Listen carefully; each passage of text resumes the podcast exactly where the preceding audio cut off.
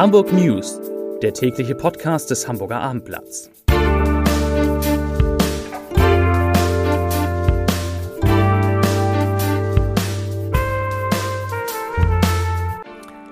Herzlich willkommen. Mein Name ist Lars Heider und heute geht es um den Vorschlag von Hamburgs Bürgermeister Peter Schenscher, dass ungeimpfte künftig immer einen PCR-Test vorlegen müssen und was das mit Profifußball zu tun hat. Weitere Themen, die Corona-7-Tage-Inzidenz ist in Hamburg etwa dreimal so hoch wie der Bundesschnitt. Der Hochsommer kommt zurück und das zweitbeste Stadthotel Europas steht ebenfalls in dieser schönen Stadt. Dazu gleich mehr. Zunächst aber wie immer die Top 3, die drei meistgelesenen Themen und Texte auf abendblatt.de. Auf Platz 3 Finanzinvestor übernimmt die Mehrheit bei Engel und Völkers. Auf Platz 2 Sahara-Luft weht den Hochsommer zurück nach Hamburg. Und auf Platz 1 Corona-Zahlen für Hamburg. Inzidenz steigt weiter rasant. Das waren die Top 3 auf abendblatt.de.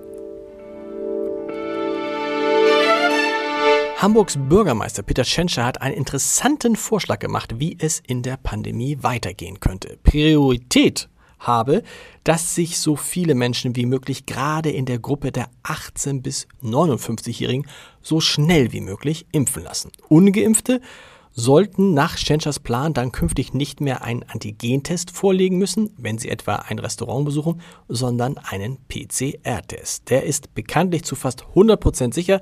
Die Antigentests kommen auf eine deutlich geringere Zuverlässigkeit. In unserem Podcast HSV, wir müssen reden, sagte Schenscher, dass er sich auch im Herbst, wenn die Corona-Zahlen voraussichtlich wieder steigen würden, oder wir lieber sagen, noch mehr steigen würden als im Moment, dann in diesem Herbst kann sich Schenscher Fußballspiele mit Zuschauern vorstellen. Ungeimpfte ohne PCR-Test könne man aber nicht mehr ins Stadion lassen. Der Podcast ist unter www.abendblatt.de slash podcast zu hören und auf unserem YouTube-Channel zu sehen.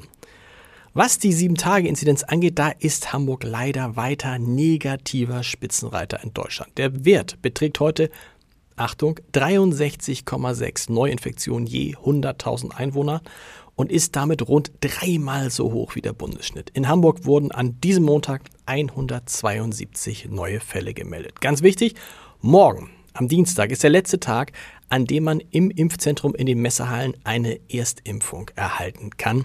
Danach nicht mehr. Ende des Monats schließt das Zentrum bekanntermaßen. Und in diesem Zentrum, in den Messern, hat jetzt übrigens auch Hamburgs zweite Bürgermeisterin Katharina Fegebank ihre zweite Impfung bekommen. Für den Hamburger Virologen Jonas Schmidt-Schanasit macht die Entwicklung in Großbritannien nach der Lockerung der Corona-Maßnahmen trotz hoher Inzidenz Hoffnung. Er sagt, ich zitiere, Großbritannien zeigt, dass man nicht einfach behaupten kann, wenn wir fast alle Maßnahmen aufheben, läuft alles aus dem Ruder. Wir sehen jetzt genau das Gegenteil. Das macht doch Hoffnung, dass man durch die Impfung so etwas erreichen kann, dass man trotz Aufhebung fast aller Maßnahmen auch sinkende Fallzahlen sieht und keine Überlastung des Gesundheitssystems. Zitat Ende. Das war's zum Thema Corona. Der Hochsommer. Ha, der nimmt jetzt doch noch einmal Anlauf auf Hamburg. Rechtzeitig zum Ende der Hundstage. Das sind statistisch gesehen die heißesten Tage des Jahres, kehrt das Bade- und Grillwetter zurück zu uns in den Norden. Verantwortlich ist besonders heiße Luft über der Sahara, die inklusive des Sahara-Staubs in unsere Breiten geweht wird. Am Mittwoch geht es schon los.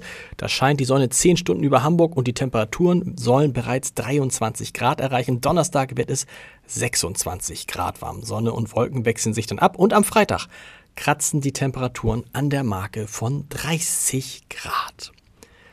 Das Hotel Vier Jahreszeiten aus Hamburg ist zum zweitbesten Luxusstadthotel in Europa gekürt worden. Den ersten Rang belegt das Hotel La Réserve in Paris im Hotel Ranking der Zeitschrift Bilanz, das 100 europäische Häuser auflistet, erhielt das Vier Jahreszeiten 97,3 Punkte, 0,1 Punkte fehlten zu Rang 1. Alle mit 96 bis 100 Punkten bewerteten Hotels gelten aber als Weltklasse. Und unter den Top 100 ist mit dem Fontenay an der Außenalster noch ein Hamburger Hotel. Es landete mit 86,8 Punkten auf Platz 80. Da geht noch, noch was nach oben.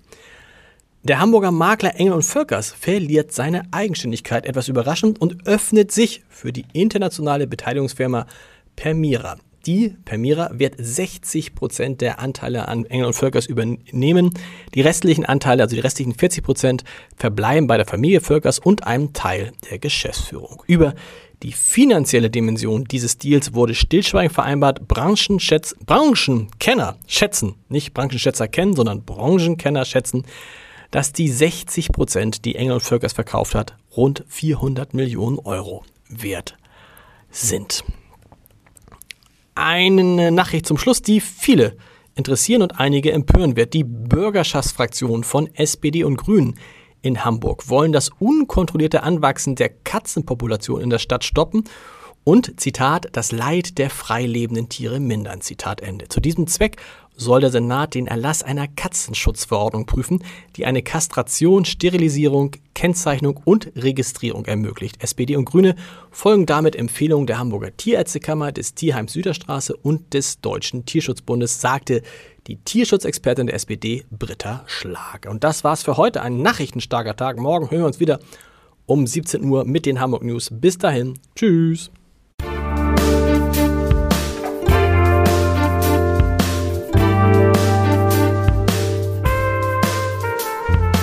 Weitere Podcasts vom Hamburger Abendblatt finden Sie auf abendblatt.de slash podcast.